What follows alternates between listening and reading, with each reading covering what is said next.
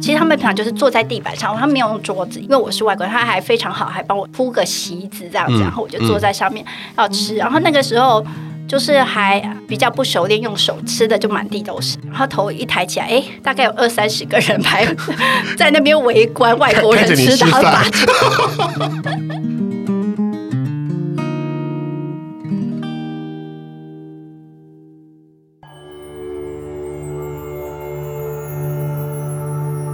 欢迎来到 Foodie Goodie 梦想实验室，我是主持人叶俊福。那今天非常特别的，好像我每一集都说非常特别这样子，但的确我们都希望给大家特别的来宾。那今天的来宾是一个呃。跟我年轻时候就认识，但是有很长一段时间失联的朋友，他是曾经出版过《尼泊尔完全秘籍》的尼泊尔达人。然后我们欢迎 Ruby。大家好。那我跟 Ruby 的缘分蛮有趣的是，是呃，我的工作过程中啊，就会有一些跟我没有那么熟人会敲我。那你知道为什么吗？他就说你是不是跟 Ruby 认识？我说怎么了？还是说我们下个月要去，然后有一个行程还没有定好，你可以帮我先跟他讲一下，先安排我们的吗？这样子，然后我就后来发现他真的蛮厉害的，就是说，那很多去旅游的人，他们有很多难以解决的疑难杂症，都会透过 Ruby 呃协助这样子，所以我们也请他来跟大家分享一下。我觉得也是我们蛮特别的，希望在 Foodie Goodie 梦想实验这个节目中，能够让大家更进一步的去认识有关于我们对于尼泊尔的想象。那我们可能有很多。也许是不切实际的想象，那今天他就一一告诉我们，那他在尼泊尔看到哪些事情？好，那 Ruby 跟要不要先跟我们听众朋友分享一下，就是说你自己当初怎么开启跟尼泊尔的缘分的？我二零零一年的时候第一次去尼泊尔旅行，当时我们是原本是想要当背包客啦，我跟一个同学。结果，因为当时其实真的没有什么旅游书，所以就不小心就是把行程交由当地的旅行社帮忙处理这样子。嗯哼，对。那我那一次的旅行的经验就还蛮好的，我还蛮喜欢尼泊尔的。那我本行就是在做旅游出版的。是。所以我就想说，哎，既然我那么喜欢尼泊尔，那既然市面上真的没有尼泊尔的书，那我不如就去写一本尼泊尔的书吧。嗯哼，就是以写书为借口，其实只是想要去尼泊尔玩就对了。嗯，所以我之后就常常在跑去尼泊尔这样子。嗯哼，然后后来就嫁到当地了。这个我想要插播一个部分，就是说。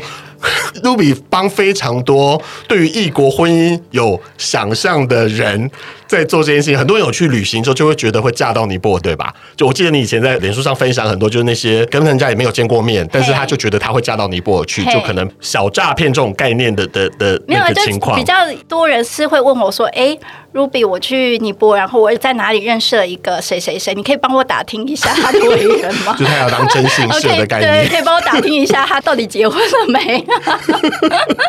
那要不要跟我们谈一下？就是说，我们说从嫁到尼泊尔来讲，好了，就是说，他就开始等于是不是旅游了，它就是一个生活的概念嘛。对。那我们从饮食来谈好了，你自己一开始觉得最不能适应的地方是什么？诶、欸，其实刚开始是还好，刚开始，因为呃，我在台湾是没有下过厨的，是我妈妈就都会做好嘛，你知道吗？所以我基本上我看连个煎个蛋的这种几率都很少的。嗯好，然后到了尼泊尔之后，我刚结婚的时候，我先生跟他的员工们同住嘛，嗯哼，所以我一个人要煮十二人份的餐。那一开始是我先生教我说，哎、嗯，你要怎么煮？那因为他们吃的都是我们台湾人啊，统称它叫咖喱，就是会加一些香料啊什么的。嗯、呃，就是我从完全不会，然后到去煮，那对我来讲，一开始那都是没尝过的东西嘛。嗯、对，所以一开始煮的还算开心，因为就好像新事物这样子。嗯。然后过了很长一段时间之后，我就开始腻了。所谓的腻是指说，哎。同样的食材，怎么每隔两天就出现一次？嗯哼，没有什么变化。对，对，就是没有什么变化。呃，玛莎拉一汤匙，然后姜黄粉半汤匙，然后什么什么，就是已经煮到没有感觉了。然后每天都看到一样的东西，然后就觉得好腻。然后而且又是主食二人份，然后看到那么大的分量，就更腻。哎、欸，那我很好奇，他们难道不会？想要吃一下台湾的料理吗？不会，他们连试都不试。哎，真的。我常常跟人家说，我在那边，我就算煮了十道菜，大家会觉得说看起来都一模一样。我还开玩笑说我要出一本食谱，然后但是从第一页到最后应该。大家应该都觉得长得是一样，那本食谱是来骗钱的。就是我们的日常嘛，家常料理是这样，就是长得是那红红黄黄的，然后就咖喱这样子。嗯、后来我就是会煮一些，譬如说像鸡肉啊或者什么，他们看就不想吃，为什么？他说这有熟吗？啊？对他们所谓，嗯、对对对，就是譬如说，他觉得肉就是要煮到非常的软烂，嗯哼，对，然后所有的青菜就是要煮到你看不出来它是什么东西，就是要糊成一坨的感觉。对对对对对，嗯、然后我常常譬如说我炒个青菜，然后他们都说这个是 uncooked。就是没有煮的，或者说 alive，他们就说还活着这样子。对对对对，就是我煮的台式的，比如说那个鸡肉啊什么，他们就说这个是 alive，嗯、他就说感觉是插上翅膀就可以继续飞的那一种。所以他们其实。对于台式料理的接受度很低喽。我不晓得，因为可能是刚好我们家那一些人都不想尝试，嗯哼，就是他们会觉得，哎，这看起来感觉没有调味，嗯哼，就是没有红红黄黄的，没有调味，然后煮的不够透，这样不够软烂，嗯哼，对，然后他们就会觉得不想尝试这样子。哎，那你在尼泊尔有不想尝试的食物吗？虽然虽然刚刚讲的很单调，可能都是咖喱，哦、但有没有什么你自己可能吃过一次，然后觉得我的老天，这是什么东西？是有啊。嗯，我就有一次去吃尼泊尔的当地的食物。呃，平常他们主食都是饭，那有一次我就看，哎、嗯，菜单上这个东西不太一样，那我点这个好，总是想试一个没试过的。嗯、然后我记得端上的是一个。呃，感觉那比较灰黑色还是咖啡色，就是已经的一个糊状的团状的东西。我不敢想象这个东西。后来我知道那个是什么东西，嗯、其实它是一个山区的民族，他们会用，譬如说荞麦啦，嗯、或者是呃小麦，把它磨成粉，嗯、然后把水煮滚之后，然后一点一点把那个磨成的粉加进去，嗯、然后弄到变成比较团状这样子，然后就这样一坨面疙瘩的概念。面吗？有一点像那样子，嗯、但它就是把它拌了之后，可是它里面没有调味啊。嗯、对，然后我就对于那个口感我也觉得不喜欢，然后呢，味道也不喜欢。其实它那个东西是要跟咖喱一起吃的，嗯、跟那个它旁边的配菜。可是我就真的是完全没有办法入口。然后因为我是跟朋友一起去，我说不好意思，我跟你换好不好？然后之后我就再也没吃过了。那那个是一个大家都会吃的，还是说就是可能比较属于，譬如说是它是一个，嗯、就是因为尼泊尔有很多不同的民族嘛，嗯、它是其中一个民族，他们比较会吃的，所以其他的民族也会吃不惯。嗯哼嗯哼，对。那 Ruby 可以给我们介绍一下，那尼泊尔人的主食大概是吃什么吗？好，嗯、呃，尼泊尔人呢，他们其实。主要是吃饭，然后他们通常一天主要的只有两餐。对，就譬如说早上九点、十点，九可能差不多九点吧，因为十点要上班嘛，可能九点的时候会先吃一餐饭，然后接下来就是下班回到家，可能七八点再吃一餐饭。那那个饭就是饭量会非常的大，好，然后它通常就是呃一个圆盘子上面非常大一坨饭这样子，嗯、然后饭之外会有一碗汤，那个汤是用豆子。煮的哈，那旁边会有些配菜，那些配菜通常就是马铃薯、花椰菜，嗯、那它就是用炒的，那会加一点咖喱粉、香料粉调味，就是看起来比较偏黄的。嗯、那有的会炒个青菜、绿色蔬菜这样子，嗯、呃，那那是 alive 的吗？哎，对对对，对 对对，那个是呃，以他们来讲算是 alive 这样，然后可能会配一些腌制物这样子哈。那吃的方法就是把那个汤淋在饭上，然后用手把它拌匀，拌匀之后用手抓，就是放到嘴巴里面吃。那我们这个东西我们叫 dal bhat，dal 就是豆子的意思，bhat 就是饭。那他们吃这个特色就是说饭啊菜啊，你在家里当然是你就是很自在嘛，就一直加。嗯、你去餐厅，它也是一直加，会一直有服务生过来你旁边会说，你还要加汤吗？要加饭吗？要加什么菜？那我常常在那种当地的餐厅嘛，哈、嗯，然后我就会看到旁边的人啊，就是一直加饭啊，加汤啦、啊，然后加马铃薯啊什么，然后但是不会加那个 alive 的绿色蔬菜，然后只有我是什么都不要加，我只要加 alive 那个绿色蔬菜。就是说，他们虽然有吃，但是他们其实还是比较习惯吃那一个咖喱调味，然后马铃薯之类的。嗯，呃，我很好奇，就是用手吃饭这件事情，你你一开始去就很适应吗？对啊，真的。所以你就是说我我嗯、呃，我知道很多人会有排斥，嗯，是连试都不想试，就是会觉得好像哎、欸、很不干净什么。那我是没有这一方面的排斥，我只是。一开始吃不好，因为饭会一直掉，这样子就 掉的满地都是。的感觉这样子，对，真的，大家刚开始都一定会这样。是，对对对。然后、嗯、后来就觉得还好，而且你知道吗？这就是要看我们用什么样的角度去思考。比如说，我们有一些人会质疑他们说：“哎、欸，你们用手吃饭很脏。”然后他就会质疑我们说：“请问你们吃饭之前都会洗手吗？”嗯哼。我们吃饭之前一定会洗手哦，嗯、而且你们怎么可以保证你们的餐具一定干净？嗯、好，就算它干净好了，你吃一吃，哎，可能有骨头或什么，你就用手就抓了嘛，嗯、对不对？那不是脏的吗？手、嗯，对，所以他们就反而会觉得说，他们吃饭之前洗手，吃饭之后也一定会洗手，这反而比较干净。嗯、对，所以就是看我们用什么样的角度去看事情。嗯、了解。我们对南亚食物的主要印象都是咖喱，但然后你也说过，在尼泊尔他们的餐点也都是颇单调。我不我不想被大家攻击，就是你知道，就有一点，嗯、没有啦，我觉得是 呃食。容易取得，日常最容易取得的食材大概就是哪一些？哎、嗯嗯，但他们咖喱风味都一致性吗？还是它有很多不同的风味、啊？其实应该是说，当然会有不同的调味方式，而且每一家都会不一样嘛。嗯、那只是说，因为我们是台湾人嘛，那台湾人就是很习惯。我们的料理种类太多，譬如说，我可以中午吃饭，嗯、晚上吃面，嗯、就是是完全的不一样。嗯、可是以我在当地，我们就是会觉得说，哎，虽然看起来午餐跟晚餐。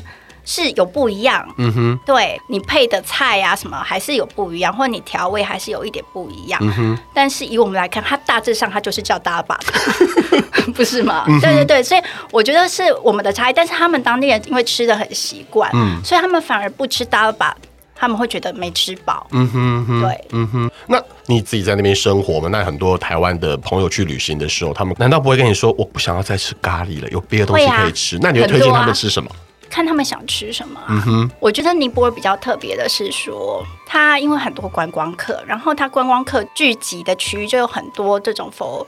观光客的餐厅，那就是各种样式的料理几乎都有。譬如说有意大利餐厅，然后也有卖汉堡的，然后日本餐厅、韩国餐厅、中国餐厅都有。所以你可以吃很多不同样式的食物。然后甚至因为像我常去印度嘛，那在印度的背包客区反而没有像这样子这么方便。那我也常常就是会。有几次接待常住在印度的台商啊，或者是什么，他们到尼泊尔就觉得真的是天堂啊，因为他们在那边他们要吃这种外国食物，相较之下比较麻烦，因为他们那边的比较多这种餐厅其实是。给那种好像，譬如像接待外宾或什么，就比较贵一点的，嗯嗯、你很难一个人去吃一个冻饭这样子。嗯、可是我们那边有，所以你不会有日式餐厅，我非常多。我不该用这种刻板印象来思考这件事情。但听起来是好像为了是因为观光，所以就还是各式的，所以没有台湾料理吗？嗯、呃，那一家标榜台式餐厅的是收起来了。嗯哼，嗯哼。那你去吃的时候有引发你的乡愁吗？还好。问了一个不太问的问题吗？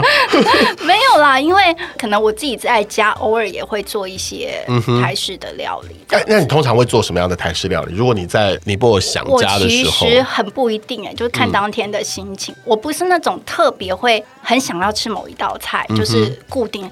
我是哎，今天突然很想吃个葱油饼，我就去做葱油饼。然后哎哎，好想吃馒头，我就会去做馒头。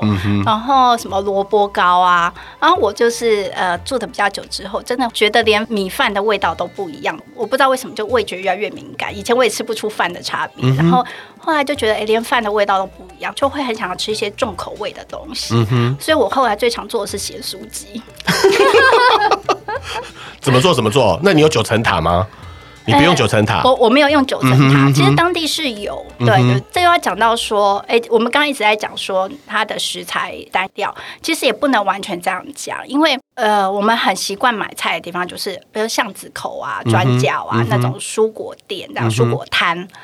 可是呢，它在比较市中心的地方会有比较大的蔬果市场，水果种类会比较多。可是我们不可能一天到晚跑去嘛，是对不对？譬如说我去那边，我可能可以买得到空心菜、龙须菜这种东西，竟然都有有，但是就比较少，因为那都很看季节嘛。哈、嗯哼嗯哼，那可是呢，如果我在我们家。巷口这边买的，一定就是大家日常最需要吃的、最常吃，而且可能比较容易久放的，比如说像马铃薯这种东西，洋葱。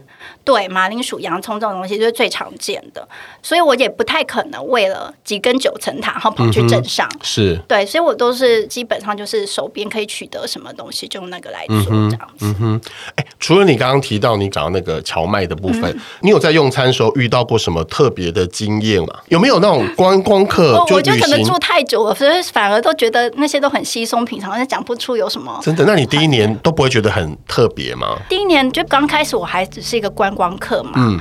对，然后譬如说，哎，我去一个就很乡下的地方。对，是一个丛林区，然后我从 A 这一头走到另外一头，然后走到那边就是快要天黑了，所以要在那边过夜。我不能回到我的旅馆，所以就大家要在一个村子里住，那就是一个小村子，比较少看到外国人。他们就帮我找了一户人家，说今天晚上可以睡那边。那他就煮了那个 dabat 去，又是 dabat，对的，every day。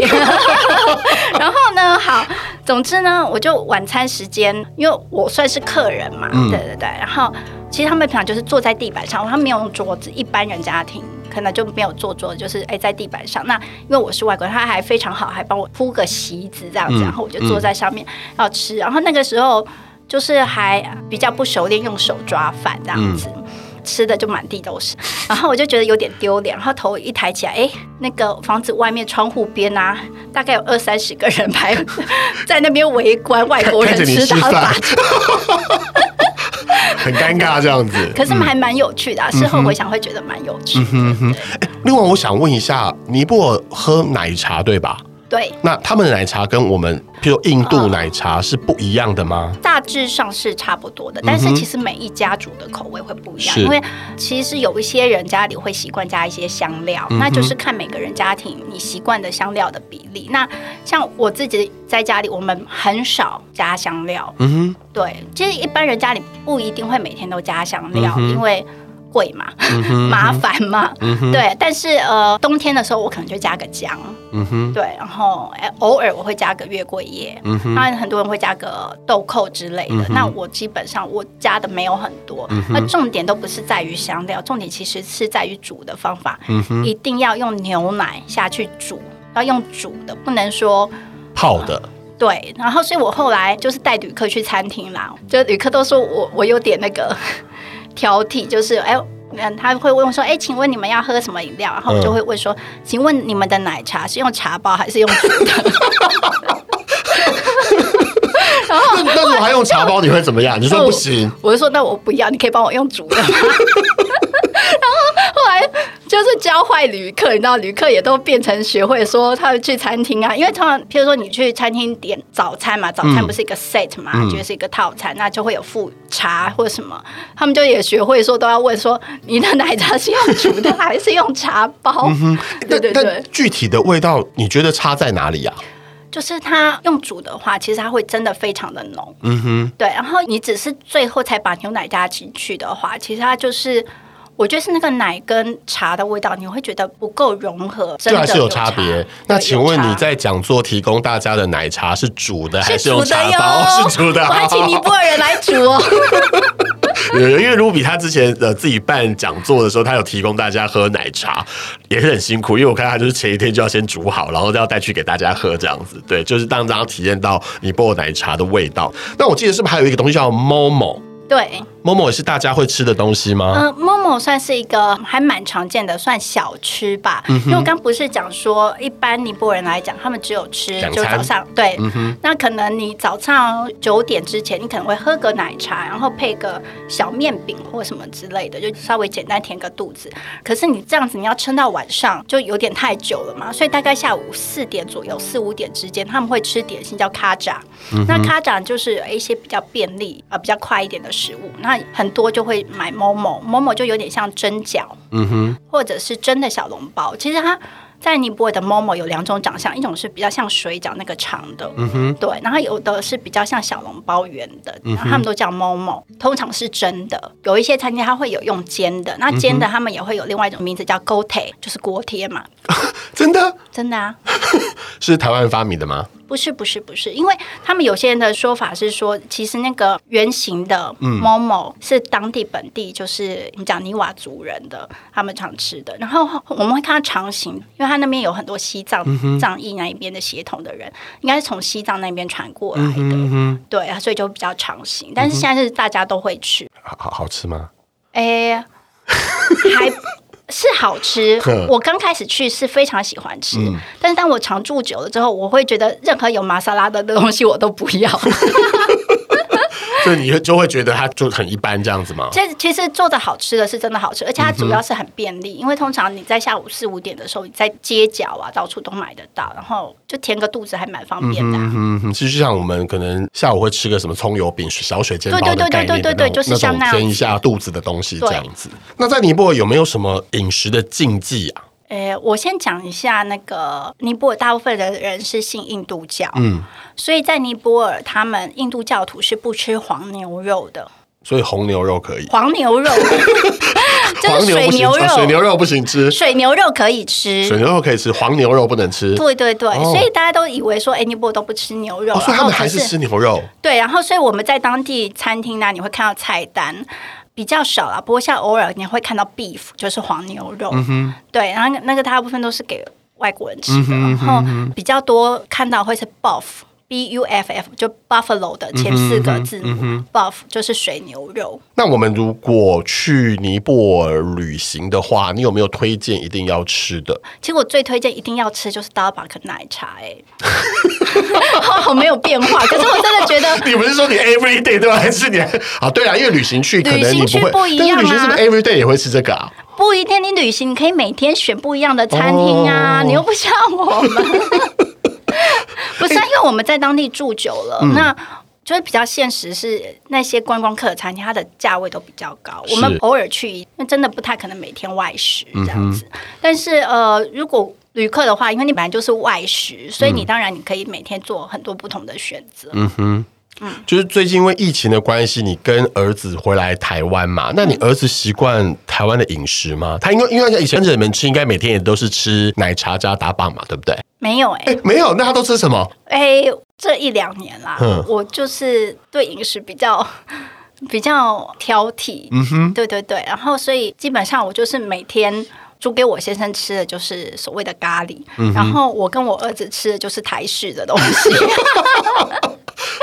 那你儿子喜欢吃传统尼泊尔式的料理吗？我们家因为我先生吃的比较辣，嗯、比较重口味，嗯、然后我儿子偶尔会吃，但他没有那么爱。可是学校营养午餐，对，营养算营养午餐啦，学校吃的他就很爱，因为他就没有辣。嗯哼，你你是说在尼泊尔的学校？在尼泊尔的，他那时候读幼儿园嘛，嗯、哼对，然后就是就是大了跟饭而已啊，他 就觉得很好吃，我也不懂。嗯、那他有特别偏爱哪一类的食物吗？你看吧，妈妈从小就让孩子吃咸酥鸡，这样应该吗？不应该。可是我是我受不了啊！就是有的时候你真的会偶尔需要一个比较重口味的刺激一下，因为那个时候真的是每天都没有办法吃东西。吃咖喱还不够刺激？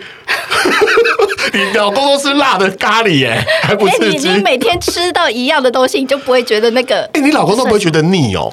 不会啊，所以是尼泊尔人的天性如此，他们就觉得他们人就是他们吃习惯那样的东西，而且其实每天煮对他们来讲，那个叫做还是有变化，就是譬如说今天煮鸡肉，明天煮羊肉，然后你的调味还是有差别。但对我来讲，那个就叫做没变化。对对对对，可是他们觉得咖喱嘛，对不对？对，可是他们觉得那样是有变化，就是我们的定义不同，所以我后来。就会觉得有点腻这样子，嗯哼哼对我我偶尔可以陪他吃一两次啊，嗯、就是有的时候真的懒得煮的时候，我就跟他一起吃。因为你很辛苦，你每次要准备两套菜单呢。对，然后有的时候我自己想要吃什么麻婆豆腐之类辣的，我儿子不吃，所以我要帮他再另外准备。就是明明一家只有三个人，他要准备三种菜单，对 对对，也太辛苦了。对对对，然后还要做甜点之类的。嗯哼，哎，我想问一下，尼泊尔人不吃面食吗？也吃，嗯哼，但是比较少，嗯哼。比如说，我说他们有很多种民族嘛，嗯哼。那像那个藏族的，他们就也会有面食，然后他们有像那个 tantuk，也是像面条，但是有的时候中文会翻译成面片，它比较宽的，宽的，对对。或者是 tukpa。Tukpa 就是像面条，然后它的口味就比较像台湾家常汤面这样子。所以我以前呐、啊、还没有嫁到当地的时候，就是还在观光客，偶尔我换换口味的时候，我可以去吃这个西藏的汤面这样子。哎，他们当地你也会吃得到炒面，而且他们的炒面叫炒面。又是西藏来的吗？他们他们真的是叫炒面，那就是我们吃到的炒面吗？就比较咸呐。但内容物呢？内容物呢？内容物哦，差不多就面条，然后一些蔬菜，然后、嗯、呃，如果你有的会加个肉丝啊，或者什么，就肉丝炒面的概念这样子。对对对，对。好，那你会煮台湾最有名的泡面吗？会啊，我一开始还没有做咸酥鸡之前，然后就是比较快的方式啊，嗯、就是哎，偶尔会想台湾的泡面，嗯、那我就会买当地的泡面。然后当地泡面有很多种，我要找那个面块本身是白色，不是黄色的那一种。什么意思？黄色就是咖喱味吗？对，面条哦，它就已经直接调味进去了。对对对对，所以我我。因为有很多不同牌子嘛，然后我会找有一排它的面条是白色的，嗯、然后那我就不想要用它的调味粉包。嗯哼。我就会自己做，然后我自己做什么？我就是用洋葱，因为那边没有那个红葱头嘛，嗯、好像没有看到，嗯、所以我就是用洋葱。我们那边是紫色的洋葱，嗯、就把它切的那个细细的、碎碎的，然后去炸。嗯、所以我要吃个泡面，其实也很费工啊，先去切洋葱，炸出一罐油葱，然后再把它煮成那个泡面加蛋这样子。嗯、但是偶尔这样吃，我觉得还不错，而且我儿子也蛮喜欢，我儿子都跟我吃这些垃圾食物。这好不适合在我们节目里面告诉大家。对对 对，错误示范。不过在尼泊尔的好处就是说，我们比较少吃食品。嗯哼嗯哼，对，大部分都是食物的原型。我讲这其实我们也是偶尔吃一次啦。对对对，大部分都还是吃食物的原型。就你比较不会再像台湾，我们吃很多的那种加工物。嗯哼，对，油葱这件事情真的好像是大家都喜欢的东西，因为我觉得这个好像也是一个很台湾的味道这样子。对对对。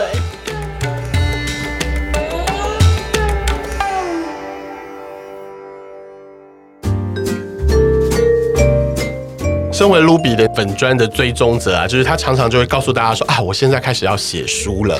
然后呢，他的那一本书其实呃一开始应该是属于，我觉得一开始应该是台湾去尼泊尔旅行，每个人会人手一本的书。但大概是几年前出的，你告诉大家，二零零八，就是大概有点快十五年了，是吧？十二年，对对对，然后经过这么多年嘛，应该有许多的资讯都跟以前不一样了。我觉得呃，Ruby 的某个角色很像在把尼泊尔的文化告诉大家，尤其是你出的书会是华语，就是中文、中文、华文、中文，怎么办？我被洗脑。国字好了，国也不能讲国字，就是中文好，中文、中文，就是就是呃，等于是我们都可以看的。那你自己觉得，如果今天要再调整，就是跟一开始出的尼泊尔完全秘籍这本，你会觉得最大的调整会在哪里呀？哎，我觉得是我自己看事情的角度又不一样。嗯哼，还有我之前写那一本，就是以我们以前在写旅游书的方式去写的。嗯哼，可是随着我在那边待的时间比较久，然后跟当地人的相处啊，还有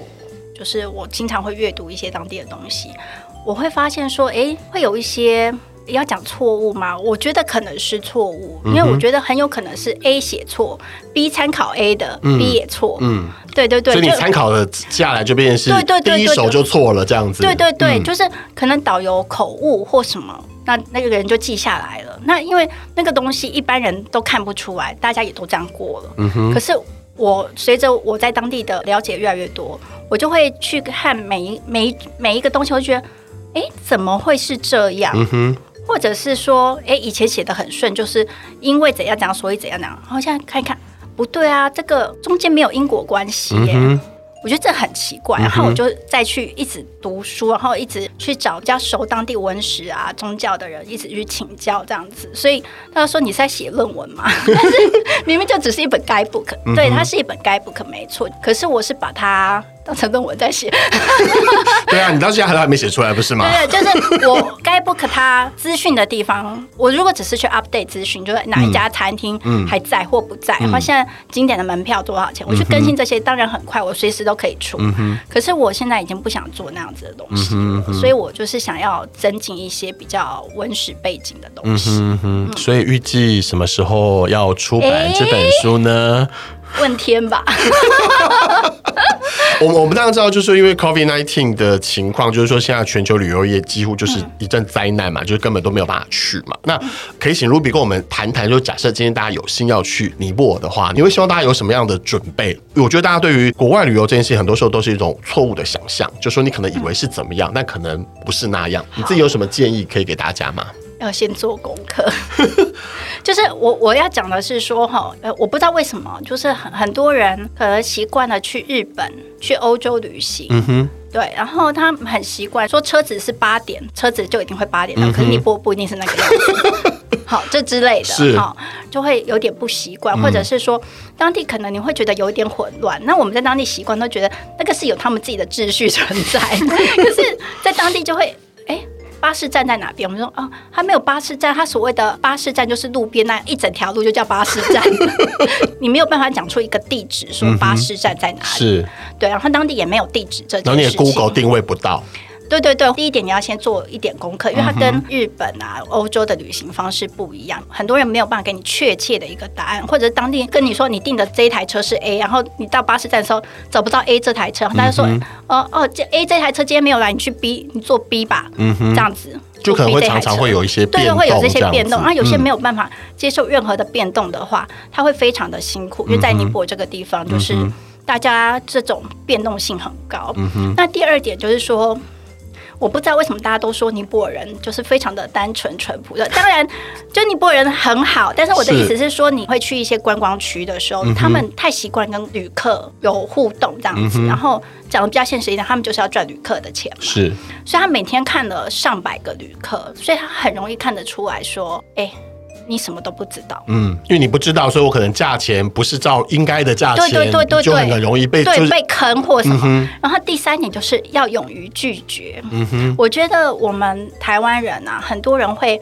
不好意思拒绝，嗯、可是，在尼泊尔其实他们会觉得你有事不讲出来才奇怪。嗯哼，对。然后就是我会遇到有旅客啊，比如说坐了车，然后计程车司机就一直跟他兜售，因为计程车司机就很明显的看得出来，哎，你第一次来尼泊尔，然后又是那种就是就看起来就是很担心害怕的样子。嗯好，然后哎，就会觉得这个人好像真的什么都不会，而且他也很明白的说，哎，对我是第一次来尼泊尔，像我不管去任何地方，我都说，哎，我来过很多次，其实根本就没有。好，京剧，京剧，接着京剧，去尼泊尔要记起来，我来过很多次，对，对，对，对，我来过很多次，我当地有朋友，对对对，呃，所以。他就是让建车司机就觉得说，哎，这个可以是我的客户，这样，他就一直跟他兜售行程，然后就说，哎，那我等你 check in，我在门口等你，等下去 sightseeing 哦。嗯哼。然后那个人他又不好意思拒绝说，可是我没有要去。然后他就在房间里那边怎么办？怎么办？我不想去，可是然后马上赖你吗？跟你讲这件事吗？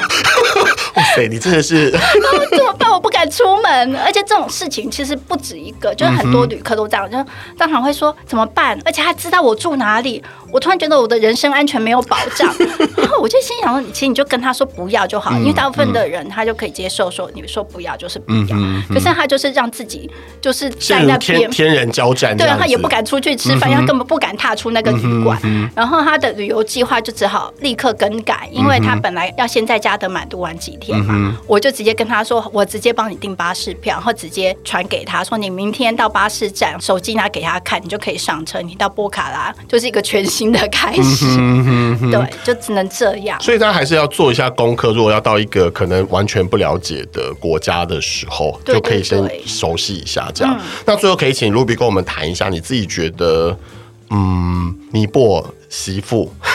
身为尼泊尔媳妇啊，就是从台湾到那边去，你自己觉得你自己感受最深刻不同的地方在哪里啊？嗯，就习惯上的差异，还有就是因为他们家族的感情太紧密了。那我觉得要看人，但是因为像我们台湾人，大部分可能都很习惯说会有自己的空间，嗯、会很，尤其像我们自己以前都在工作，就会很习惯自己要可以独立自主做什么事情。嗯、可是当地的人不习惯。他不能理解你为什么要躲在房间不出来聊天这样子，然后我就心想说，可是我好多事情要做。他觉得，那你要做什么？那打电脑有趣吗？可是我觉得我打电脑是我的工作，对。然后或者是有的时候，就算没有工作好了，我就会觉得我想在房间静一静，就是就是有一点自己的空间。不是说他们不好，因为有的时候是真的很好，你会觉得这样的感情非常的紧密。就是你有任何需要帮助的地方，你遇到困难的时候，所有人都是全心全意的帮你。可是有的时候，当你想要独处的时候，你就会觉得为什么大家都在我房间，我好困哦。你们可以去睡觉了吗？我想睡觉。嗯哼，对，可是他们就会觉得我们就是因为喜欢你，所以我们会待在你的房间，想跟你聊天。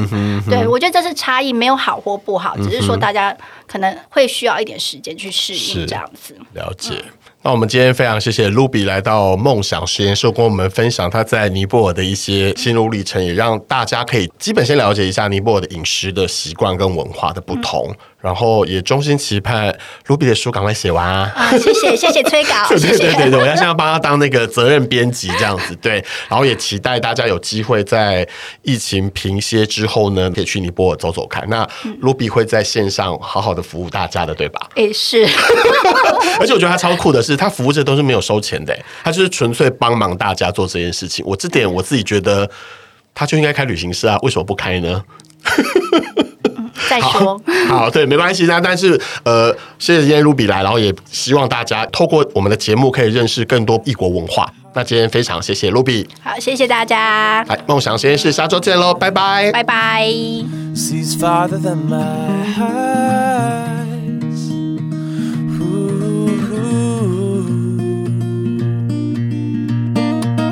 My heart hears better than my peeps as you draw near. Ooh, True love never forgets, so fill my heart, fill my head, fill my bones, fill my breath. Let us have a love that never forgets.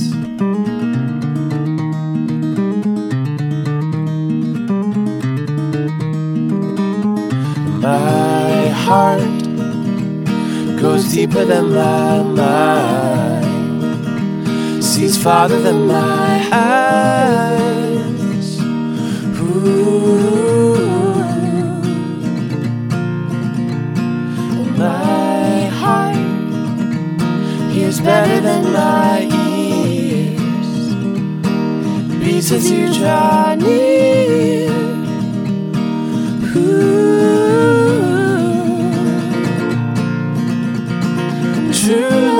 never forgets.